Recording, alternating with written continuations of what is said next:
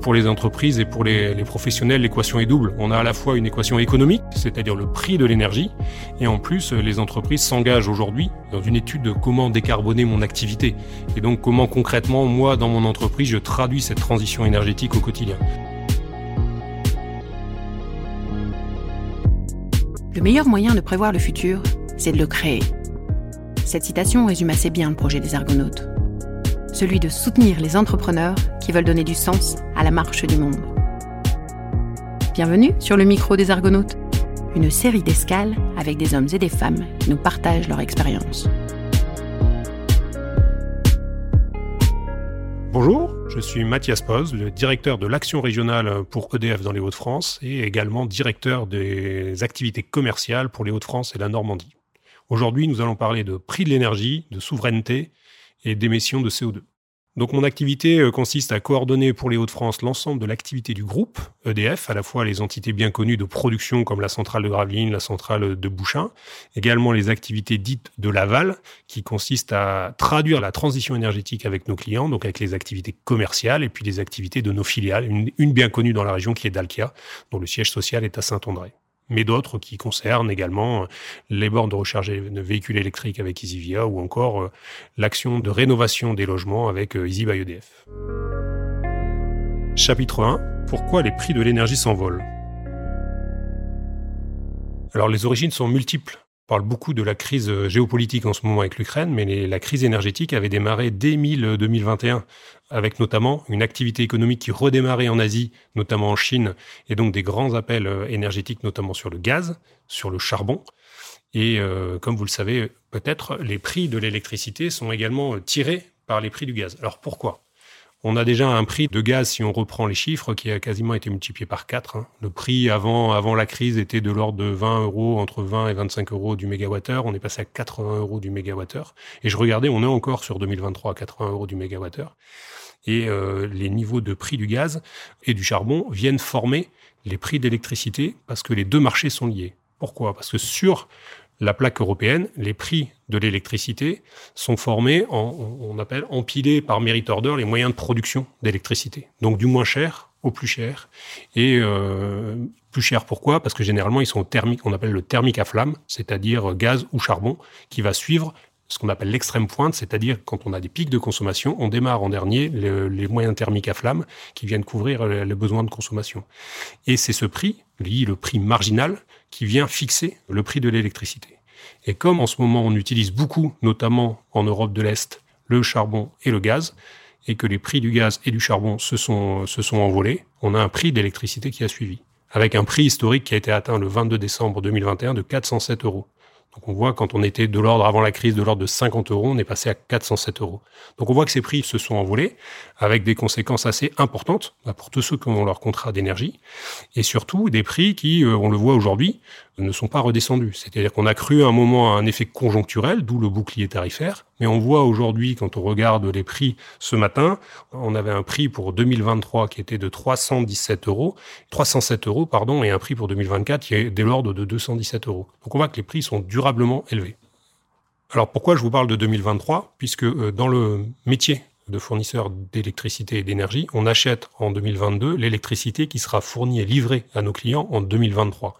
Et donc on a une bourse de l'électricité en Europe qui nous donne les prix pour le marché de 2023 et pour le marché de 2024. Au même titre, on a aussi, puisqu'on parlait du gaz et du charbon qui est utilisé par les centrales de pointe, c'est qu'on a un prix du CO2. Aujourd'hui, il y a un prix qui est coté pour les émissions de CO2. Et donc, quand vous allumez des centrales euh, dites euh, thermiques à flamme, vous émettez plus de CO2 et donc vous devez payer également le CO2. Le CO2 qui est passé de l'ordre de 20 euros avant, avant cette période de crise à maintenant l'ordre de 80 euros. Donc on a les deux phénomènes. On a à la fois un phénomène vertueux qui est de valoriser plus cher les émissions de CO2 et c'est le cadre de nos engagements climatiques européens et mondiaux, mais d'un autre côté qui viennent euh, pénaliser ces moyens de production et donc surenchérir le prix de l'électricité à la plaque européenne. Chapitre 2 Un contexte géopolitique tendu. Alors au contexte de crise énergétique que l'on a connu euh, depuis la mi-2021 est venu depuis euh, ce début d'année euh, s'ajouter un contexte géopolitique qui est particulièrement tendu avec l'invasion de l'Ukraine. Et donc on voit aujourd'hui, notamment du fait de la dépendance au gaz russe, que lorsqu'on parle de sanctions vers la Russie, se trouve la question de, des approvisionnements à la fois de pétrole russe et de gaz russe. Il faut savoir qu'en Europe, l'Europe dépend à 40% du gaz russe, 50% pour l'Allemagne et 16% pour la France. EDF, quant à lui, euh, dans sa gestion du gaz, on n'a pas de contrat à long terme euh, avec la Russie, donc on est préservé de cette dépendance puisqu'on utilise plutôt euh, nos capacités d'infrastructure, typiquement le terminal méthanier de Dunkerque, qui permet d'importer ce qu'on appelle du GNL, c'est-à-dire du gaz liquéfié. Donc on voit qu'on a à la fois une dépendance au gaz russe qui est en train de se manifester, et donc on craint dans le cadre des, des mesures et des sanctions que l'on ait une pénurie donc au phénomène à la fois de prix, maintenant va être un, quelque part un, risque de pénurie qui va venir euh, s'ajouter en termes de valorisation sur le prix de, de l'énergie. Donc ces deux effets conjugués font que actuellement on a un effet, euh, on le disait tout à l'heure, un effet qui euh, dure dans le temps sur des prix d'énergie élevés, à la fois ce risque de pénurie et aussi par le fait que comme on va avoir moins d'énergie fossile et que l'on vise à remplacer les énergies fossiles par des énergies décarbonées, le prix des énergies fossiles va être surenchéri. C'est pourquoi le 18 mai dernier, la Commission européenne a publié le plan Repower You.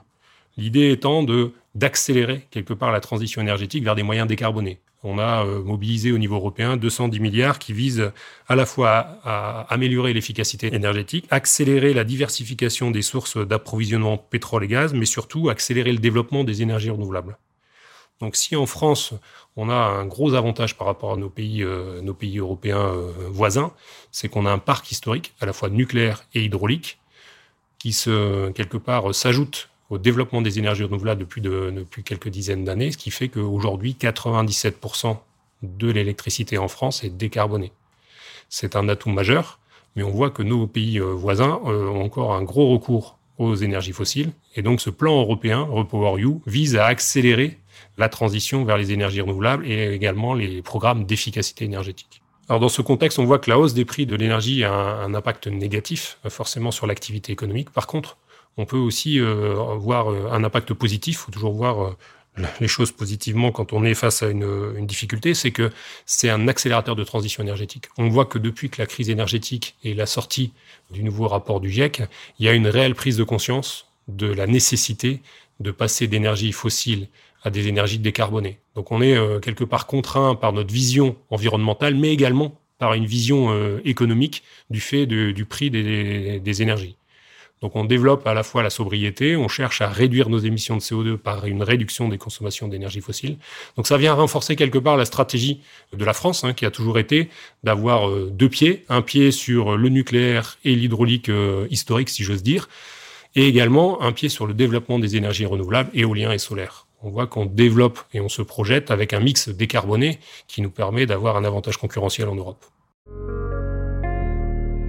Chapitre 3. Protéger les entreprises françaises face à la montée des prix. Alors on voit aujourd'hui les entreprises françaises sont confrontées euh, à une hausse de leur facture énergétique qui est sans commune mesure avec ce qu'on a connu par le passé. On parlait tout à l'heure et hier dans nos appréciations des prix de l'énergie. On a fini l'année 2021 à 407 euros. On est ce matin à une projection euh, du prix euh, de l'électricité à 307 euros pour 2023, quand le prix moyen était aux alentours de 50 euros par le passé. Donc on a un facteur 6. Forcément, ça pèse dans l'équation économique des entreprises. Donc Comment la France s'est organisée? Ben, L'État a pris des dispositions avec ce qu'on appelle le bouclier tarifaire. Alors il faut distinguer deux choses. Il y a à la fois les clients particuliers pour lesquels on a limité la hausse d'électricité à 4%.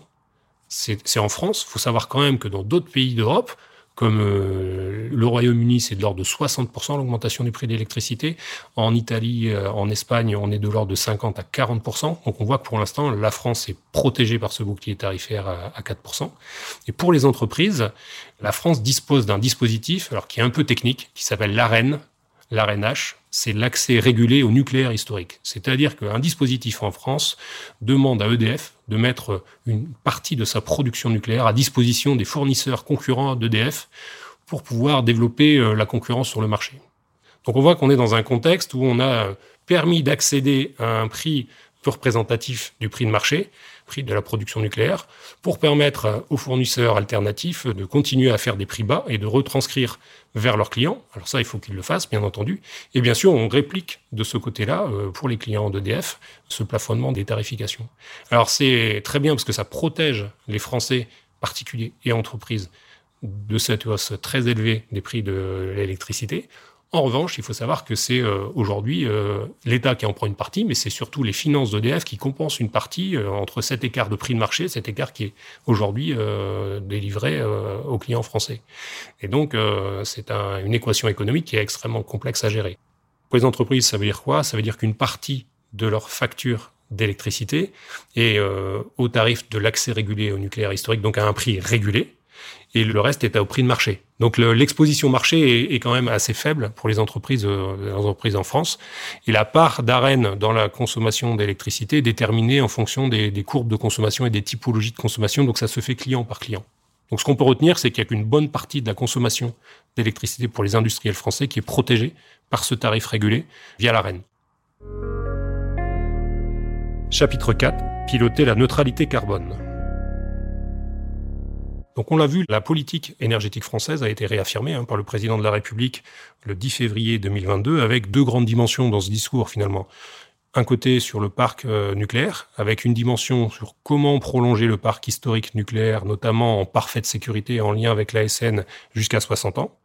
Développer un programme de nouveau nucléaire, c'est-à-dire développer 25 gigawatts de nouveaux nucléaires, avec une annonce qui a été faite sur six réacteurs EPR2 qui vont être lancés deux à Panly, deux à Gravelines et deux à Bugey ou Tricastin. Ça, c'est un programme qui était déjà euh, à l'étude et qui avait été remis euh, à l'État français par EDF.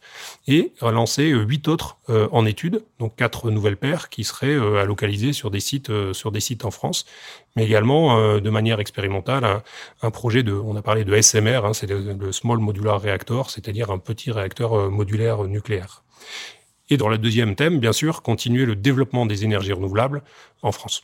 Donc on voit que l'objet, c'est de produire décarboner, mais l'équation est assez importante puisque quand on parle de décarbonation, il faut savoir qu'aujourd'hui, l'électricité représente 25% de la consommation d'énergie finale. C'est-à-dire que l'on consomme aujourd'hui en, France 75% d'énergie euh, fossile.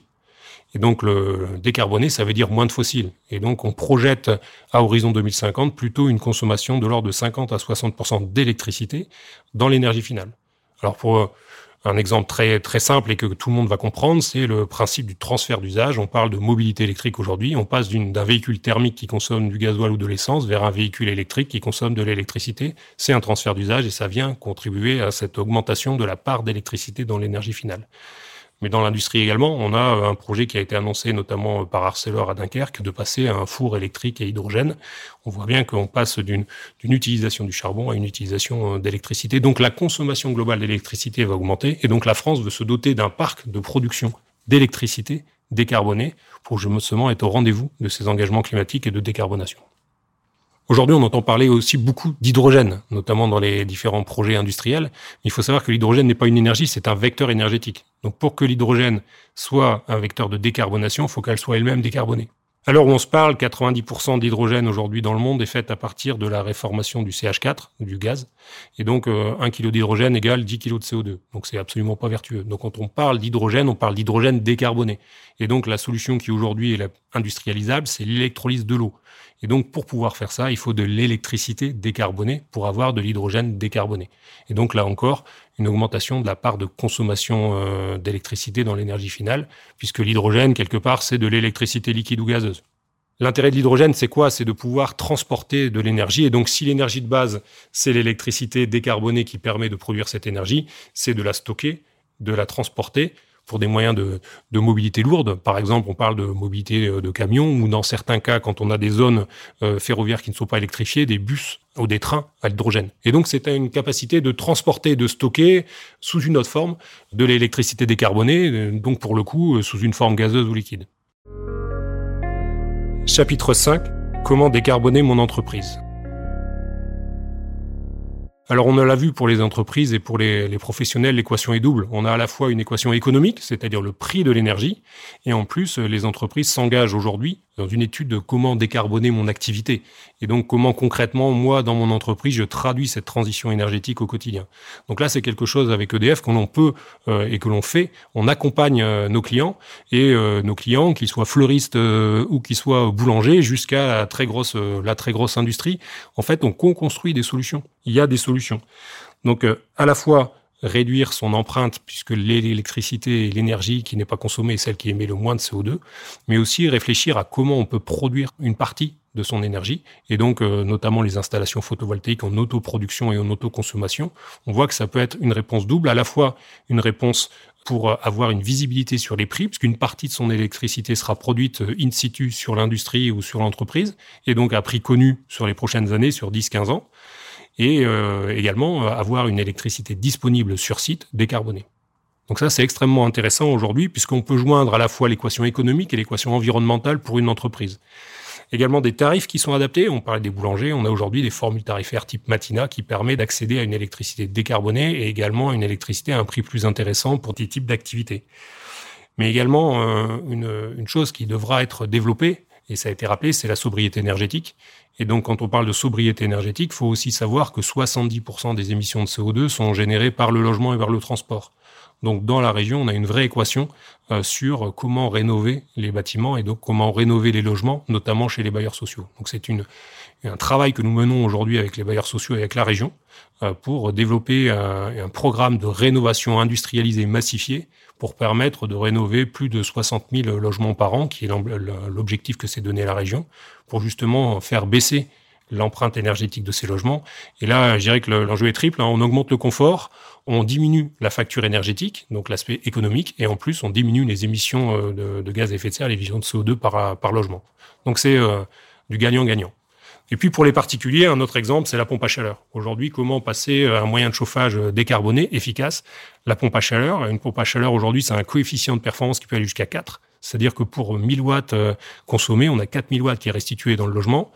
C'est fait à base d'électricité décarbonée, donc on décarbone sa solution de chauffage. Et en plus, c'est aussi euh, très bien pour le, le portefeuille. Donc on est bon pour l'environnement, bon pour le portefeuille, bon pour le bon pour le confort. Et en plus, il faut savoir qu'il y a une vraie filière dans la région avec le groupe Muller et les, et les pompes à chaleur euh, notamment, euh, qui permettent d'avoir des moyens de chauffage décarbonés made in Haute-France. Donc en plus, on voit qu'on développe l'activité économique de la région. Alors pour conclure, aujourd'hui, aussi bien pour les entreprises que pour les particuliers, il est difficile d'avoir une vision prospective des prix de l'énergie. Ce que l'on voit, c'est que je pense que le prix du CO2, par exemple, qui est à 80 euros aujourd'hui, ne va pas redescendre à 20 euros. On est euh, dans des objectifs de décarbonation, on vise euh, de décarboner notre activité, donc on va avoir durablement un prix de CO2 qui va être élevé. On voit que les énergies fossiles, dans un contexte géopolitique qui va devoir se restabiliser, le prix des énergies fossiles va rester élevé on va de plus en plus rentrer, plus on approchera la fin des usages des fossiles et plus on rentrera dans une logique également de pénurie. Donc on va avoir un prix, euh, un prix des fossiles qui va, qui va augmenter. Et donc aujourd'hui, euh, il faut se projeter dans comment consommer moins, donc c'est l'efficacité énergétique et la sobriété énergétique, c'est-à-dire comment on peut euh, influer sur nos usages à titre personnel, mais aussi euh, dans nos entreprises, c'est-à-dire euh, non pas faire moins, mais faire faire mieux quelque part avec des produits qui ont un meilleur rendement énergétique et des innovations qui permettent d'aller chercher des meilleures solutions énergétiques et avec une empreinte environnementale beaucoup plus intéressante. Et puis, euh, bien sûr, euh, continuer les transferts d'usage. On le disait tout à l'heure, comment transférer nos usages de fossiles vers de l'électricité décarbonée. C'est le défi que, que l'on se fixe. Si on veut viser la neutralité carbone en 2050, il faut réduire de 50% nos émissions de CO2. C'est pas compliqué sur le papier. Par contre, chacun doit être acteur. Et donc, euh, c'est l'objet du travail que nous menons avec nos clients, avec nos partenaires, à l'échelle des entreprises, à l'échelle des particuliers, mais également à l'échelle des territoires, puisqu'on accompagne certains territoires pour les aider notamment euh, dans les réseaux de chaleur, euh, récupérer, faire de l'énergie de récupération, de l'énergie fatale, qui permet justement d'être récupérée et injectée dans un réseau de chaleur. Donc on voit à la fois euh, moins consommer, de la sobriété énergétique et puis des transferts d'usage vers des moyens de des usages décarbonés avec de l'électricité décarbonée. Donc c'est consommer moins, consommer mieux et avoir globalement une empreinte environnementale qui sera beaucoup plus faible pour préserver la planète. Et pour faire tout ça, à chaque étape de ce processus, euh, on a une solution euh, avec EDF pour vous accompagner et construire votre solution. On a coutume de dire qu'on a plus de solutions que vous n'avez de problèmes, donc n'hésitez pas, on peut vous accompagner et on va vous accompagner dans cette transition énergétique. Merci de nous avoir accompagnés sur cette escale. Le micro des Argonautes, un format proposé par le MEDEF de Lille.